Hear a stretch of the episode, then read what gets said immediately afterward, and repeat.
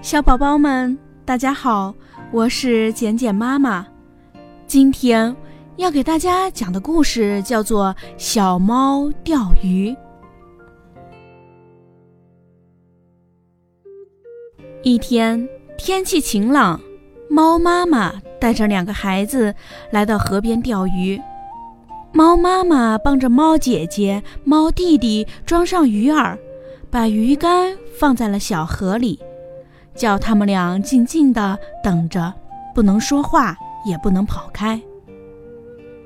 猫姐姐跟着妈妈站在老地方一动也不动，而猫弟弟呢，拿着钓竿站了一会儿，看着没有鱼游过来，就换了个地方，又等了一会儿，看着还是没有鱼游过来，他就又换了个地方。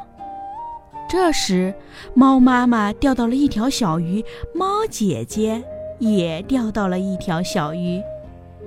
可是猫弟弟呢，两手空空，什么也没有钓到。于是，猫弟弟决定不再换地方了，就在老地方等着鱼儿游过来。